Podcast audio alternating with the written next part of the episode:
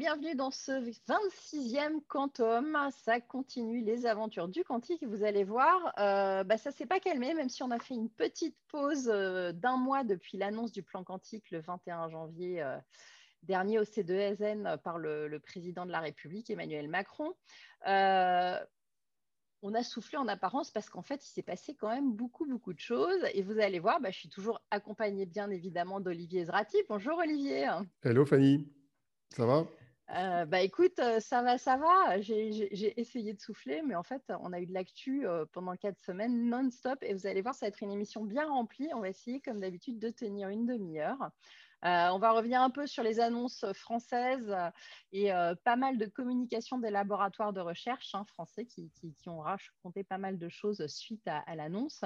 Et puis, on verra aussi l'actualité internationale avec, entre autres, des annonces d'IBM et Microsoft.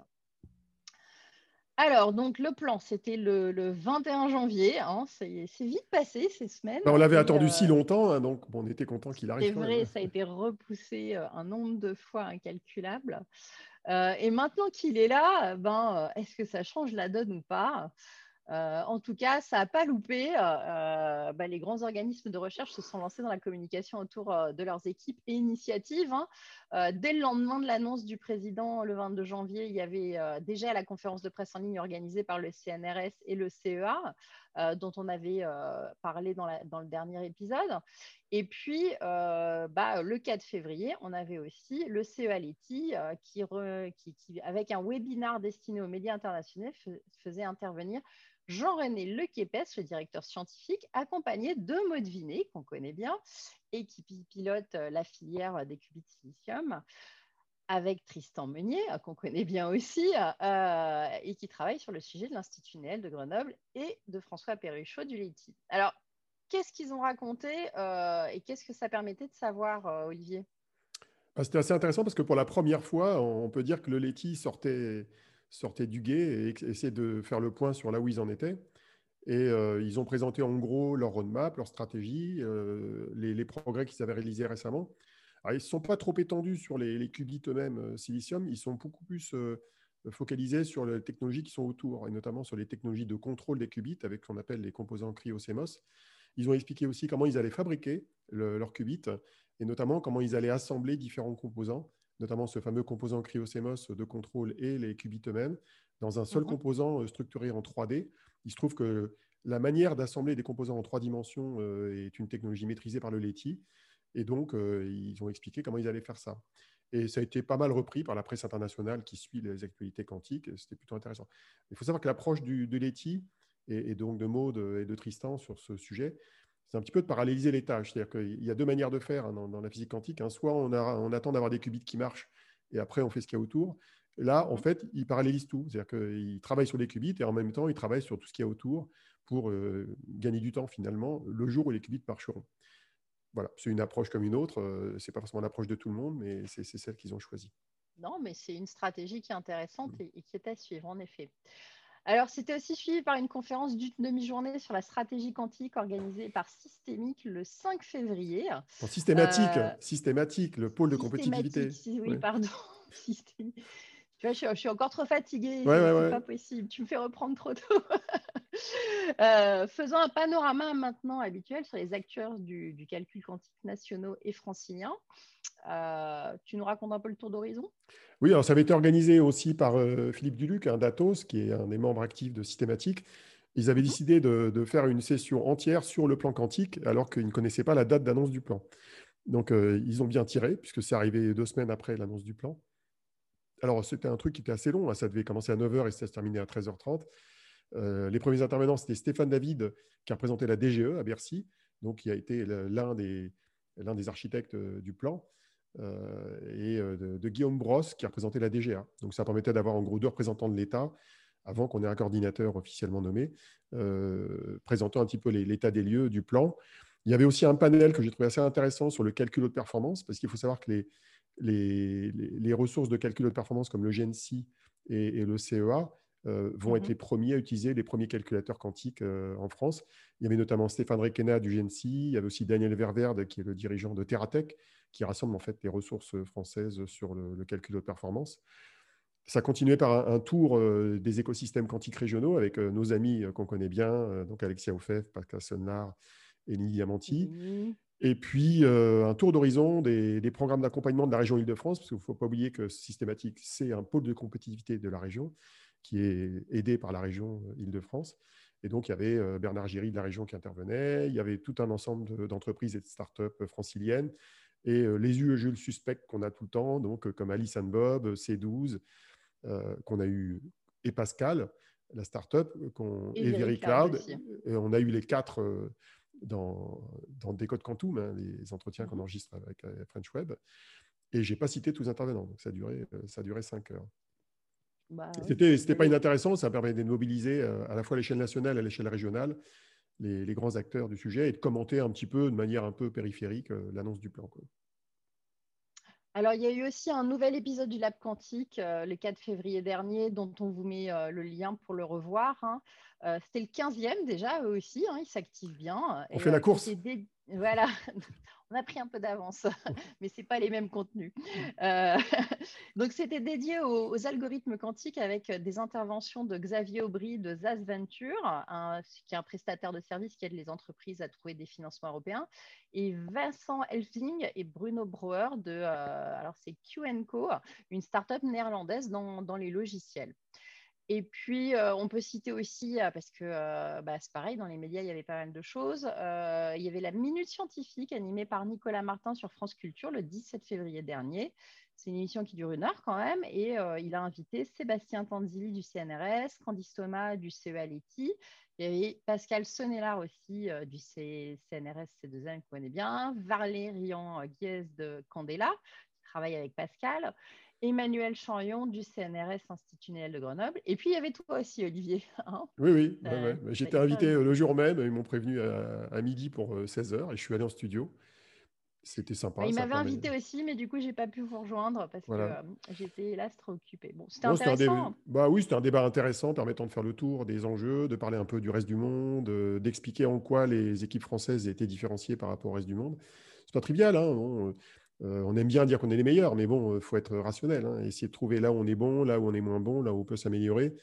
Et c'était un débat de bonne tenue. Bah, de toute façon, France Culture, euh, c'est pas c'est pas Ruquier, quoi. C'est du bon niveau, quoi. C'est pas la pire des radios. voilà, voilà. c'est du bon niveau, quoi. On, on se crête pas le chignon, quoi. C'est plutôt sympa, quoi donc c'était constructif et intéressant. Et on vous mettra euh, le lien. Normalement, ça doit être encore en replay. Il faudra qu'on voit combien de temps c'est, mais sauter sur l'occasion. cest à bah, c'est déjà en ligne. Hein, euh, oui, oui, non, mais c'est combien de temps ça reste en ligne? Parce que tu sais, certaines. Ah, tu penses qu'ils les enlèvent? Je pense qu'il faudra la télécharger, Olivier, si tu veux la garder. Il faut ah faire attention à ça. Je sais pas. Il y a une URL qui a euh, l'air stable, mais bon, on peut espérer que ça ne disparaît pas. Écoute, euh, alors, côté communication scientifique, on a eu aussi le CNRS qui a marqué les esprits début février avec euh, une annonce d'avantage quantique réalisée par une équipe internationale euh, qui associait deux chercheurs que nous connaissons bien, Jordanis Kirenedis du CNRS CIF et puis Eleni Diamanti, encore elle, du CNRS ITIS. Qu'en est-il exactement, Olivier, de cette annonce? C'est une annonce qui n'est pas évidente à piger. Euh, et j'ai passé pas mal de temps avec euh, les deux, là, avec euh, Jordanis et notamment Eleni, pour essayer de comprendre ce qu'il en était. Parce que la, communication, notamment du CNRS, qui a été mise en avant, c'était une démonstration d'avantage quantique, un petit peu mise au même niveau que la suprématie quantique de Google, qui est contestée par ailleurs, et les suprématies qui sont faites par les Chinois avec les fameux échantillonnages de bosons avec de la photonique. Et en fait, euh, c'est pas simple, et je dirais même que c'est vraiment très compliqué de comprendre ce qu'il y a dedans. Euh, j'ai passé des heures à essayer de comprendre ce que ça faisait. Alors en fait, c'est assez curieux parce qu'en fait, c'est une expérience d'avantage quantique où il n'y a pas de calcul. C'est quand même mm-hmm. mind-blowing. Tu dis, ah, ok, d'accord, il y a du mal à comprendre. Alors l'histoire est la suivante. L'histoire est la suivante, c'est que ça s'appuie sur une, expérimentation qui est faite avec de, la photonique et qui, euh, qui vise à montrer euh, une mise en œuvre d'un protocole qui s'appelle QMA, Quantum Merlin Arthur. C'est un protocole de vérification de solution d'un problème qui est résolu par un ordinateur quantique et qui consiste en fait à encoder une partie du problème dans des photons, de l'envoyer à quelqu'un qui est de l'autre côté de la ligne, qui va vérifier que, en gros, cette espèce de, de, de réponse tronquée est correcte. Et j'ai toujours pas compris comment d'ailleurs et, euh, et qui a dit bah, c'est une sorte de hash code ou de signature qui permet de dire bon bah elle a l'air bonne Et, et ça, ils arrivent à le faire plus rapidement que s'ils utilisaient des méthodes non quantiques. Et c'est lié en partie à l'encodage de la solution, qui est encodé partiellement grâce à l'intrication quantique, qui permet d'envoyer moins d'informations sur le tuyau. Et grâce à ça, le, temps de, vérification est plus court qu'avec une vérification classique. Mais ce n'est pas vraiment du calcul. Euh, sur les, 13 pages du papier euh, que j'ai lu trois fois et je n'ai pas compris en entier, il n'y a pas vraiment de calcul. C'est un système de, signature et de vérification que la signature est correcte et d'encodage de la signature. Et donc, ça montre bien d'ailleurs la difficulté que euh, beaucoup de physiciens ont pour expliquer en langage naturel ce qu'ils font. et ce n'est pas évident, hein, ce n'est pas trivial. Et d'ailleurs, c'était pareil pour les Chinois ou Google. Et ce qui fait qu'en fait, on peut, on peut être je dirais, induit en erreur par la réalité de ce que ça fait ou par la signification que ça a. Alors, c'est intéressant. C'est une expérience qui est intéressante. Euh, Eline Diamanti elle a eu la gentillesse de m'envoyer le, papier qui contient les commentaires des reviewers. Parce qu'il faut mhm. savoir que quand un article est, soumis à une revue, là je crois que c'était Nature Communications, oui, ça doit être ça, euh, eh bien, c'est pas n'importe quoi comme magazine. Hein. C'est une revue de référence. Tu pas un truc comme Donc c'est ce qu'on appelle une revue à comité de relecteurs, des peer reviewers. Et les peer reviewers, ils, envoient des commentaires écrits. Et d'ailleurs, j'ai l'impression qu'ils sont anonymisés. Et euh, les, auteurs doivent répondre. Et donc, elle m'a envoyé le, le, frais de discussion avec, euh, discussion avec les, les, en gros, les critiques. Et c'est assez marrant parce que les critiques posaient des questions que je me posais aussi. Et finalement, les critiques ont, ont permis de mieux réécrire euh, une partie de l'article, notamment changer le titre. Le titre a été suggéré par l'un des reviewers, le titre final de l'article. Euh, et le titre, c'est Experimental Demonstration of Quantum Advantage for NP Verification with Limited Information faut suivre. Quoi. écoute, s'ils ne trouvent pas le Graal en ayant du Merlin et du Arthur dans le titre, moi je trouve qu'en tout cas. Hein, ah non, c'est très sympa. Et d'ailleurs, la, partie, la, la, partie intéressante de l'expérience, c'est justement la partie qu'Eleni a, a pilotée. C'est la mhm. partie photonique, en fait. C'est-à-dire la, manière d'encoder beaucoup d'informations sur une, euh, ce qu'on appelle un système multimode à base de photons, qui permet en gros d'encoder beaucoup d'informations euh, sur une fibre avec des photons. Quoi. Et, donc, euh, cette expérience-là était intéressante, d'autant plus qu'elle utilisait un appareillage qui n'est pas trop sophistiqué. Donc, c'est facile à reproduire dans d'autres labos. Et euh, ça montre que, effectivement, une partie du traitement de vérification euh, peut être faite plus rapidement que sur des méthodes classiques quand on fait un calcul quantique. OK. Bon, et sinon, tu n'as pas des nouvelles de la nomination du coordinateur de la stratégie quantique? Parce qu'on a le plan, mais il va falloir quelqu'un pour coordonner tout ça. Bah, moi, ce que je sais officiellement, c'est que le processus de recrutement avait démarré fin novembre. Euh, et j'ai cru comprendre que la nouvelle ne devrait pas tarder. Quoi. Voilà. On sait, mais on ne sait pas. voilà, c'est un peu ça. Ça ne va pas tarder. Patience. Bah, il faudrait, parce que euh, je crois qu'il y a une nomination qui a eu lieu cette semaine du coordinateur du mhm. plan cybersécurité, qui a été annoncé par le président de la République. Donc, il y a une sorte de synchronicité là. Je pense qu'on va bientôt avoir l'annonce pour le, le, quantique. Après avoir eu celle de la cyber, il y a eu aussi celle de, je l'hydrogène, ils ont nommé le, responsable. Donc en fait, ça suit euh, son rythme à la vitesse euh, de, l'administration, en l'occurrence du SGPI, qui est le service du Premier ministre, euh, qui héberge une partie des coordinateurs des grandes initiatives de l'État sur les nouvelles technologies. En tout cas, c'est vrai que ce serait bien que, que, que, la nomination soit faite et que ça puisse être stratégisé parce qu'on voit quand même que l'écosystème s'agite autour mm. des sous du plan qui va avoir sa part de, du gruyère et qui va avoir les trous. Alors, on va passer à l'actualité internationale et bah, on va notamment parler d'IBM et Microsoft, comme je le disais, mais aussi de Colcanta. Alors, IBM, ils annoncé début février une roadmap logicielle qui se veut ouverte, bien entendu on remarquera que, de rares que rares sont les fournisseurs qui annoncent euh, ouvertement des plateformes fermées. Ce n'est pas dans l'air du temps. Euh, on se rappelle qu'ils avaient annoncé leur roadmap matériel quantique en septembre 2020, donc il y a quelques mois, avec plusieurs étapes clés, notamment l'atteinte de 1121 qubits d'ici 2023. Euh, tu peux nous commenter ça un petit peu, Olivier? C'est quoi, quoi du coup la suite hein? Bah, je trouvais ça assez curieux parce qu'effectivement, ils ont annoncé une belle roadmap de 5 ans sur le logiciel, mais il n'y avait pas grand-chose dedans. il y avait surtout, euh, euh, disons, euh, trois grandes, trois grandes parties. Le premier, c'est qu'ils annonçaient qu'ils allaient améliorer le pilotage à bas niveau des qubits. Bon, ok, très bien. ils annonçaient qu'ils allaient proposaient des algorithmes de base, ce qu'on fait avec leur outil de développement Qiskit. Et puis après, ils évoquaient ce que leurs partenaires feraient avec les applications métiers, les applications de haut niveau pour les clients. Alors, ils ont annoncé surtout un truc qui s'appelle Qiskit Runtime, qui est en gros la, version de leur outil développement qui permet de, de piloter l'ordinateur quantique et qui, semble-t-il, est optimisé pour que le calcul aille plus vite. Mhm. Alors, ça fait marrer parce que ça me rappelle les performances qui sont affichées quand un nouveau processeur arrive. Ils disent oui, euh, ça permettra d'aller 100 fois plus vite. Je dis bon, ok, je demande à voir quoi. 100 fois plus vite par rapport à quoi? C'est pas très clair. si vraiment ils n'étaient pas optimisés avant, s'ils vont faire 100 fois plus vite, bon, question. Et puis, pour la partie applicative, ils ont annoncé, en gros, euh, plus ou moins la roadmap de leurs partenaires.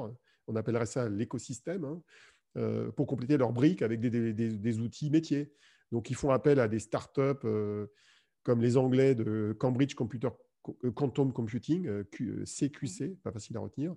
Ils ont une autre boîte qui s'appelle Aliro Quantum, qui est américaine, et puis une, boîte qui est plutôt une ONG qui s'appelle Unitary Fund, d'ailleurs, qui était intervenue il y a quelque temps à la fois à la QCB, organisée par Jean-Christophe Goujon, mm-hmm. la BPI, et aussi dans le Lab Quantique, qui est, qui est en fait une sorte d'ONG qui, qui, veut promouvoir des solutions open source de calcul quantique. Et puis encore une autre startup américaine, StrangeWorks. Donc en gros, IBM a affiché qu'ils avaient des partenaires qui faisaient du logiciel, comme n'importe qui d'ailleurs. Hein. Euh, D-Wave, ils ont des partenaires aussi. Même en France, startup Pascal a des partenaires dans le logiciel. Euh, Candela, qui, qui va s'aventurer dans le calcul quantique, a déjà commencé à travailler avec des partenaires logiciels. Voilà quoi. Donc c'est logique. Mais bon, en gros, euh, je trouve qu'il y avait moins de substance dans cette annonce qu'il y en avait dans la partie hardware. Mais c'est logique parce que c'est pas forcément facile d'apprécier le travail qui doit être réalisé pour les couches basses logicielles qui pilotent les qubits. C'est beaucoup de boulot. Hein. On peut, sous-estimer ce que ça représente. c'est autour d'un logiciel, euh, plutôt d'un langage de programmation qui s'appelle QASM, donc Quantum euh, Assembly Machine. Hein. je ne sais plus ce que ça veut dire, le ASM. Enfin, c'est comme l'équivalent du langage assembleur pour piloter les qubits à bas niveau. Et euh, voilà, en gros, donc c'est du middleware, des couches basses et puis des couches hautes faites par les partenaires.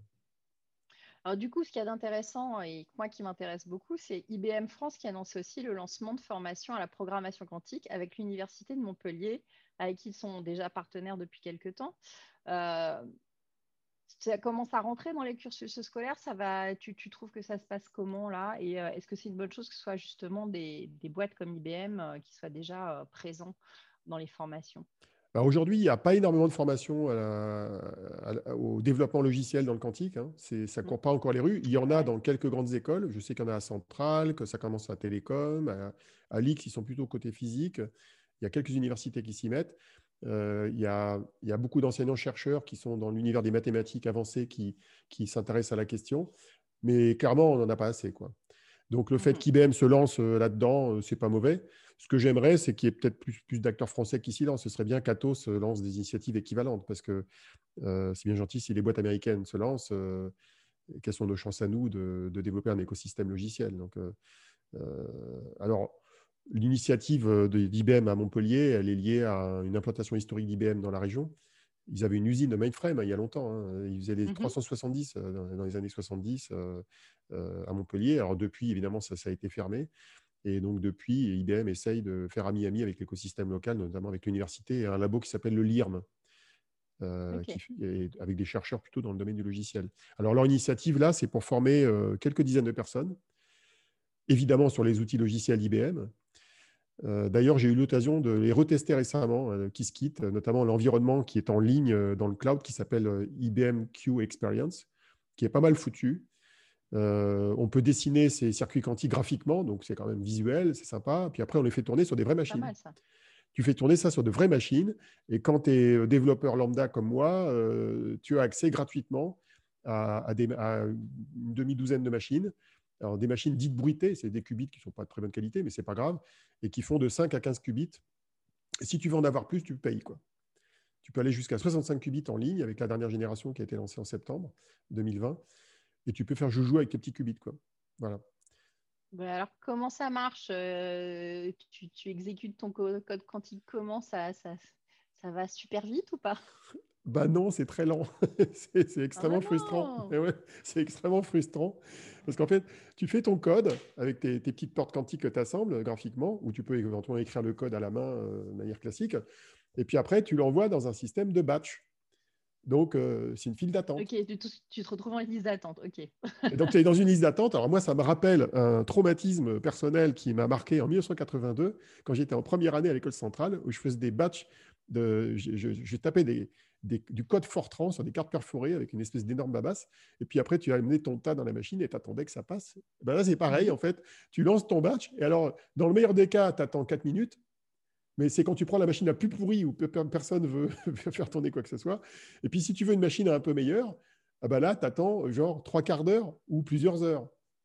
Et c'est horrible parce qu'il y, a des calculateurs. Alors, ça, c'est quand tu as 4-5 personnes devant toi dans la file d'attente. Et il y a mhm. des cas de figure. C'est pour ça que le x100 tout à l'heure, il est utile. Et il y a des cas de figure où tu vois, il y a 7000 batchs avant toi. Donc, tu dis, euh, tu vas pouvoir aller à la piscine ah. avant d'avoir le résultat. Donc, tu peux euh, faire poney et piscine, ouais. donc euh, là, je me suis dit, ça va pas le faire. Quoi. d'un point de vue expérimental, c'est assez moyen. Quoi. Et il n'y a pas une solution pour aller un peu plus vite hein? Bah oui, j'ai trouvé. Enfin, ça existe. C'est la solution, c'est de pas passer par les calculateurs quantiques, c'est passer par des émulateurs. Ok.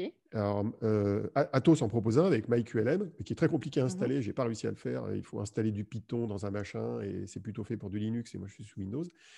Et ah. donc, en fait, euh, moi, j'ai trouvé une solution euh, que je connais depuis 2-3 ans qui consiste à utiliser un émulateur de circuits quantiques euh, open source et qui est dans le cloud et qui s'appelle Quark. tu allais dire comme le capitaine Non, je déconne. comme le capitaine Quark, ça ne s'écrit pas de la même manière. Et qui permet de comprendre vraiment interactivement ce qui se passe dans les qubits, notamment lorsqu'ils sont intriqués. Parce que quand tes qubits sont intriqués dans le code, c'est compliqué de comprendre mathématiquement comment il s'est foutu. Il faut afficher des matrices, il euh, faut mmh afficher des, amplitudes et des phases euh, au niveau des qubits. Euh, et, en fait, j'ai découvert ce truc-là, c'est développé par un mec tout seul qui bosse chez Google. Et son système, en fait, il gère jusqu'à 16 qubits. Et tu peux tout tester interactivement. Tu, mets tes qubits. Il est même capable de, de faire des portes quantiques qui s'exécutent progressivement. Donc, tu vois comment dans le temps, ça évolue, en fait. Alors, évidemment, ça ne simule pas le bruit, donc les imperfections qu'il y a dans les vrais qubits des machines. Mais si tu vas apprendre mmh. à coder, euh, tu t'en fous du bruit. quoi. C'est bien d'avoir du bruit, mais c'est plutôt sympa de comprendre déjà comment ça marche. Parce qu'avant de t'amuser à comprendre le bruit, il faut comprendre déjà les algorithmes de base. Et donc, mmh. euh, bah, c'est gratos. Euh, tu peux même l'installer chez toi si tu as envie. J'ai demandé, c'est gratuit. Bah, ouais, c'est complètement gratuit. J'ai même testé sur mon smartphone. Ça marche sur un smartphone en tactile. Donc, pourquoi s'embêter à aller attendre une heure euh, sur un match? Alors, euh, je, connais évidemment les gens d'IBM comme Olivier S, qui, est le, qui, fait partie des gens qui, qui, éduquent le marché sur le sujet. Évidemment, il, aura un argumentaire qui se tiendra, qui dira oui, mais c'est une vraie machine, donc on peut voir comment elle se comporte réellement. Mais, mais sur la phase purement d'apprentissage du code, j'aurais tendance à dire que l'émulation, euh, c'est. D'ailleurs, ils ont un émulateur, même IBM. Ils en ont un qui, je pense, tourne plus rapidement d'ailleurs. Et tu sais pourquoi c'est lent sur le batch? Il y a une raison en fait la raison, c'est que quand tu exécutes un code quantique euh, sur une machine, tu es obligé de tester plusieurs fois et tu fais la moyenne des résultats. Et donc, quand tu bah fais un test chez IBM, tu peux dire euh, teste-le 4000 fois. Alors, c'est 4000 fois 100 microsecondes, mais au bout d'un certain temps, ça commence à faire des secondes. Quoi. Donc, euh, parce qu'il faut le temps de réinitialiser le truc, etc., mis bout à bout. Et bah, c'est 4000, 8000 fois pour avoir une bonne moyenne. Et même avec ça, tu as un truc qui est bruité. Donc, bon, bref, l'émulation, c'est pas mal. quoi. pour apprendre à coder, en tout cas.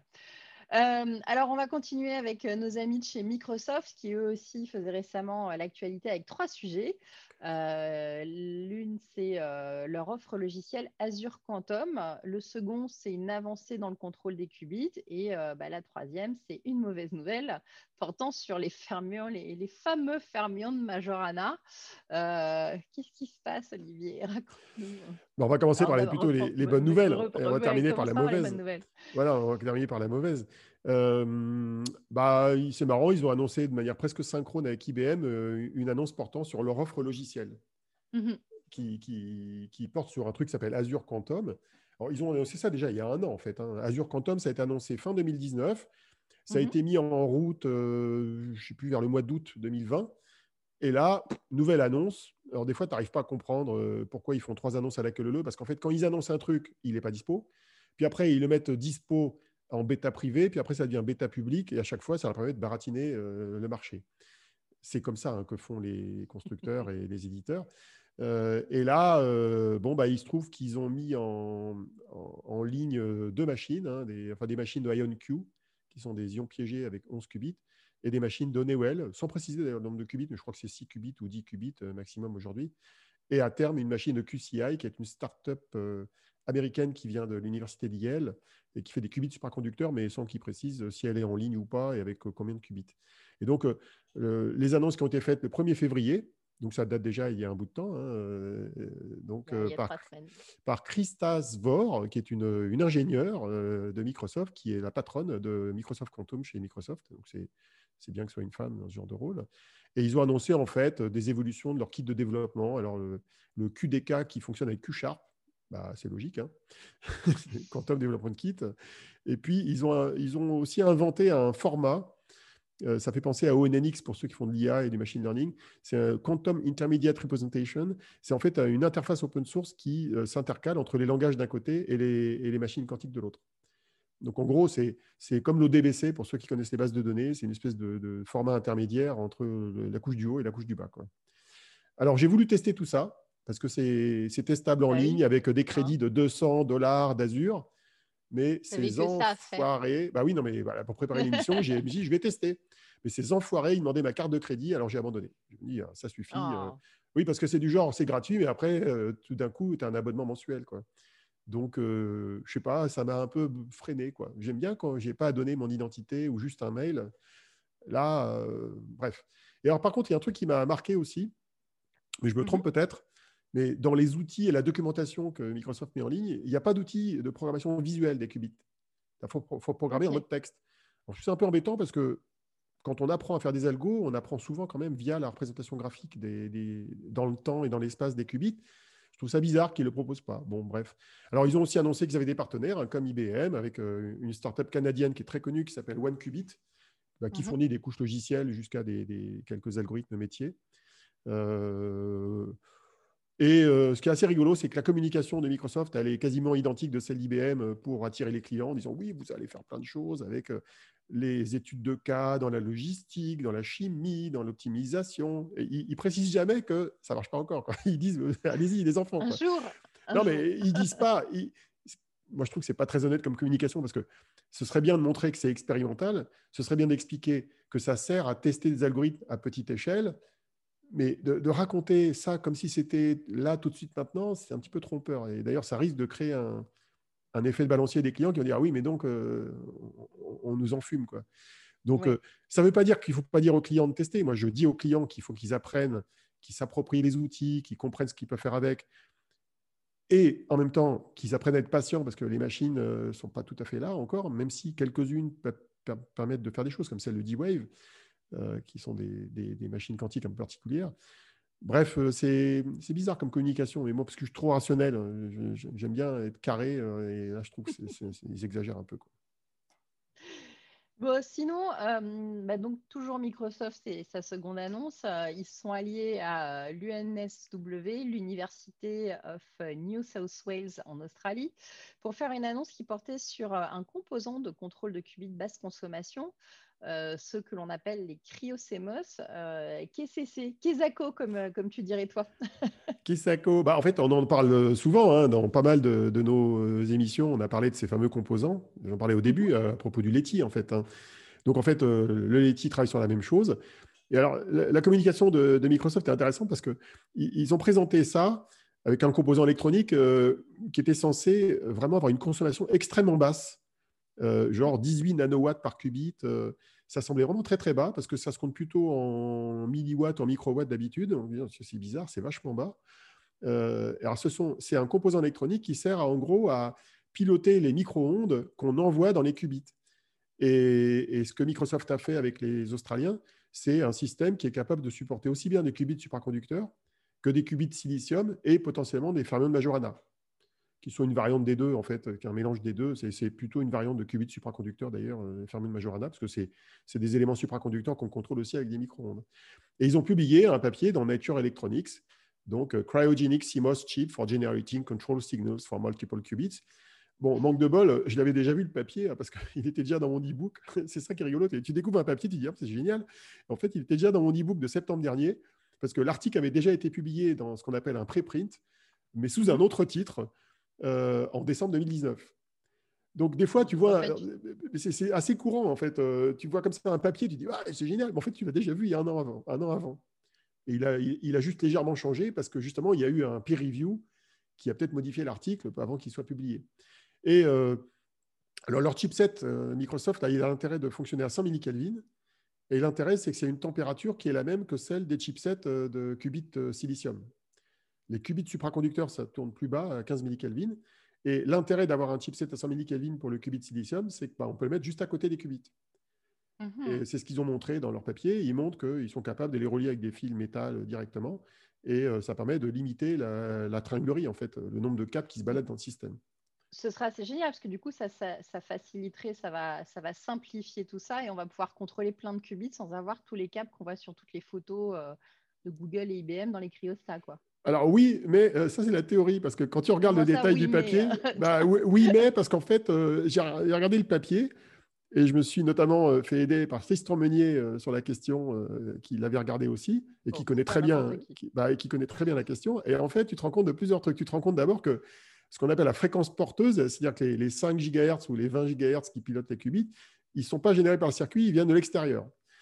Euh, ça veut dire qu'il y a de l'énergie qui circule quand même de l'extérieur à l'intérieur euh, sous forme de haute fréquence. Et le, circuit en question, il module cette porteuse, c'est-à-dire qu'il crée une sorte de pulsation à cette fréquence-là, euh, qu'il envoie vers les qubits en, les, en les envoyant d'ailleurs à tour de rôle. Que comme il a un seul, il a une seule source de haute fréquence, il a en gros un aiguillage qui, qui je crée une pulsation d'un certain type que j'envoie au qubit 1, puis après au suivant, puis après au suivant il ne le fait pas en parallèle comme on le fait dans les qubits supra en général, où on est capable d'envoyer des, micro-ondes en parallèle sur plusieurs qubits. Donc c'est pour ça que l'équation énergétique euh, a l'air bonne, mais bon, euh, d'après Tristan, il semblerait que la consommation énergétique totale du truc soit quand même beaucoup plus élevée que ce qu'il raconte. Ils ont tendance à, embellir un peu la mariée, bah, comme dans toute publication en ce moment. Alors sinon, dans les tristes nouvelles, on va dire quand même, c'est, euh, on a appris via Wired que les fermions de Majorita avaient pris euh, du plomb dans l'aile. Euh, certains n'hésitent pas à même dire que c'en est terminé pour Microsoft pour créer un ordinateur quantique et qu'ils vont continuer à devoir s'appuyer sur celui des fournisseurs tiers comme Azure Quantum. que, ceux qui sont dans le cloud d'Azure Quantum, en fait. Oui. Ouais, voilà. Euh, bah oui, c'était leur fameuse particule euh, qui, leur permettait normalement d'avoir le super ordinateur. Explique-nous euh, qu'est-ce qu'il y a dans ce papier et, pourquoi finalement c'est si embêtant que ça, quoi, parce que il y avait beaucoup d'espoir sur ce fameux fermion. Ah bah on entend parler depuis quelques temps. Hein. Bah, depuis qu'on a commencé à s'intéresser au sujet en 2017, on entendait déjà parler à l'époque. Alors en fait, c'est un papier qui a été publié en 2018 et euh, pour qui, dès, fin 2019, début 2020, il y avait ce qu'on appelle un expression of concern, c'est-à-dire qu'en fait, euh, les, résultats d'expérience qui étaient dans ce mhm. papier-là étaient contestés par des spécialistes, euh, et ça, ou voire même par les équipes même de l'équipe de Léo Kouvenoven aux Pays-Bas, qui bosse chez Microsoft, qui avait publié ce papier. Et en gros, bah, ça a amené les auteurs à revoir leur papier en disant bah, on s'est trompé. Quoi. Et ça rappelle la latence qu'il y a toujours entre l'information et son relais dans les médias grand public, parce que cette histoire de expression of concern, moi j'en ai entendu parler au printemps dernier. Et, c'est sorti dans Wired. Bah, parce mhm. que d'abord, euh, ça a mis un certain temps pour que les revues euh, concernées, euh, euh officialisent le, statut du papier. Et après, il y a un temps de latence pour que l'information qui est dans le milieu des chercheurs arrive dans les médias grand public comme Wired aux États-Unis. Après, ça a été repris par tout le monde, mais c'est Wired qui a mis le feu aux poudres. Alors bon, c'est probablement un coup dur pour euh, Microsoft parce que, disons que ça montre qu'une annonce tonitruante de 2018 n'était pas valable, ok, mais ça ne veut pas dire qu'ils ne vont pas y arriver. Donc, euh, euh, les gens qui pensent que Microsoft va tout abandonner comme ça parce qu'il y a eu un accident de parcours, c'est comme s'ils avaient abandonné Windows parce qu'il y avait un bug dans Windows.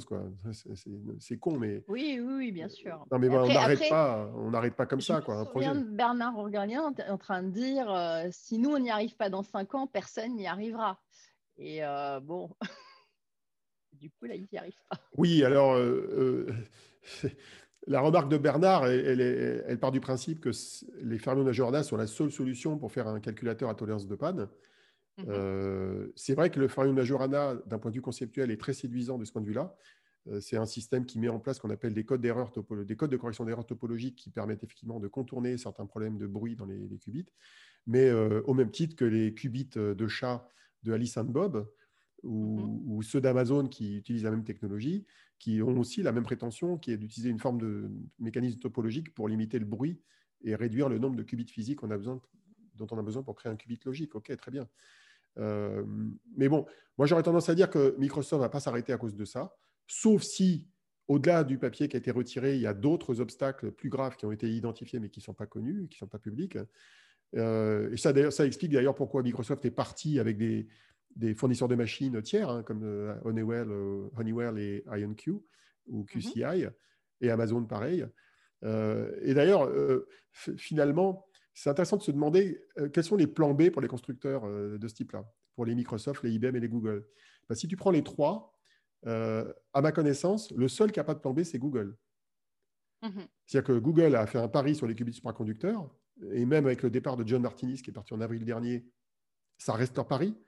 Et euh, Armut, Neven, qui est le patron de cette équipe euh, de, dans Google AI Quantum, euh, bah, il continue sur cette filière-là. Ils veulent aller jusqu'à un, million de qubits en supraconducteur. Microsoft, bon, ils ont Majorana, mais à ma connaissance, ils ont testé une ou deux autres filières en parallèle quand même, au cas où, même s'ils ne communiquent pas dessus. Et IBM, pareil, eux, ils ont fait le pari du Supra, mais ils étudient discrètement aussi le silicium et Majorana, comme quoi, voilà quoi.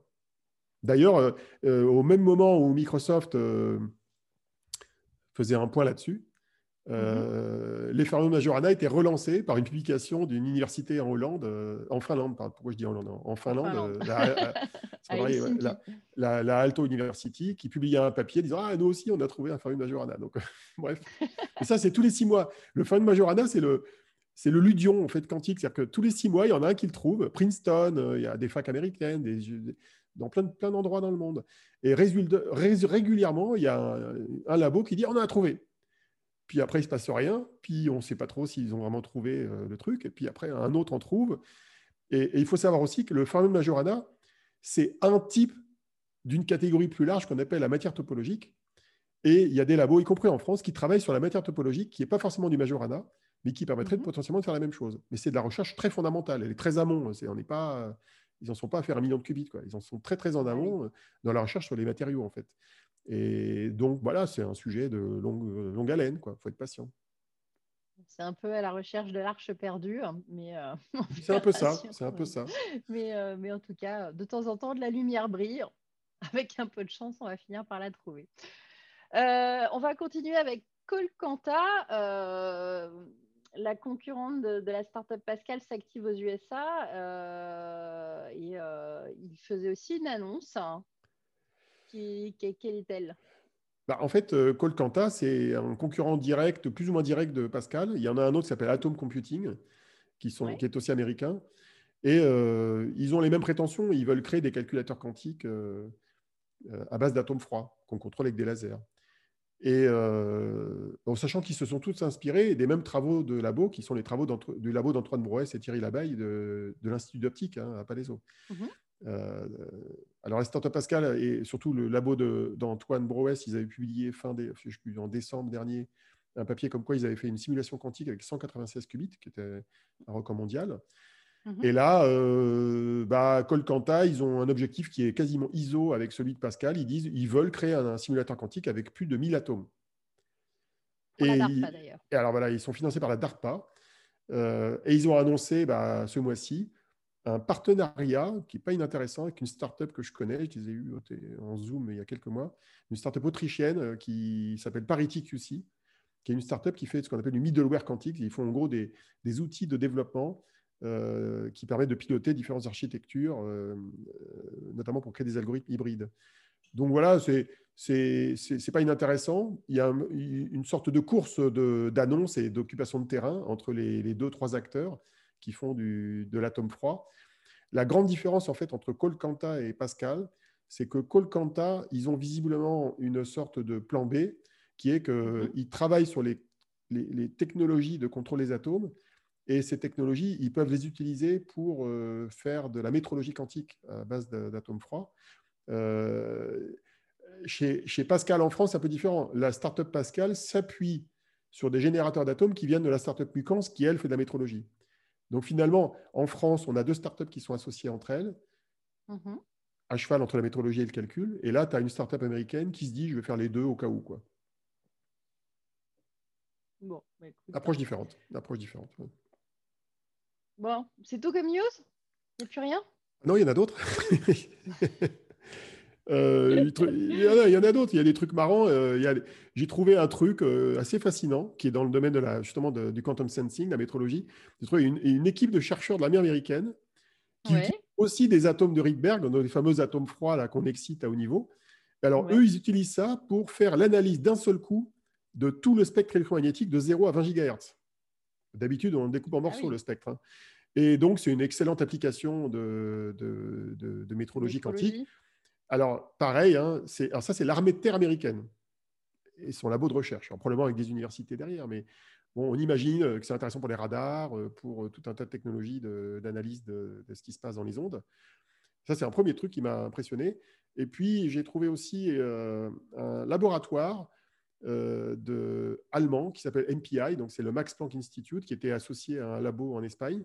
Alors, eux, ils ont mhm. fait une expérience de calcul quantique distribué. Ils ont relié deux calculateurs quantiques via une fibre optique avec de l'intrication.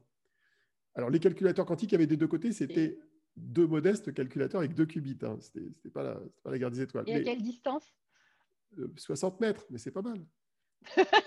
non, mais c'est bien. Attends, mais moi, même si c'est juste 3 mètres, ça, me semble intéressant. Pourquoi? Parce que si tu es capable de montrer que tu peux euh, transporter l'état des qubits à distance euh, via une fibre que tu n'as pas trop de latence euh, et que l'électronique fonctionne bien et que tes qubits circulent avec de la qualité, bah ça préfigure le calcul quantique distribué du futur.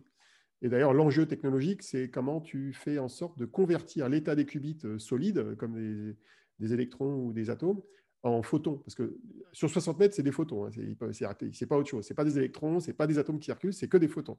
Donc, il faut convertir le qubit en qubit euh, machin, en qubit photon. Quoi. Et c'est ça le boulot. C'est ça qui est compliqué à faire, tout en gardant l'intrication.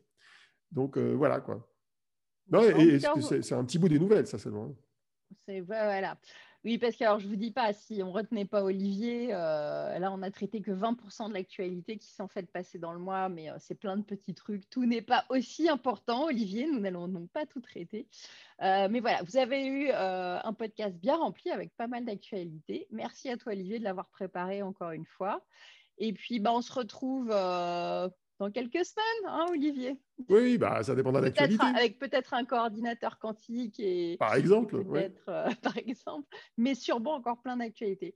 Mais en tout cas, euh, merci à toi et puis à vous qui nous écoutez. Et on se retrouve très vite. Bye bye. Bye bye.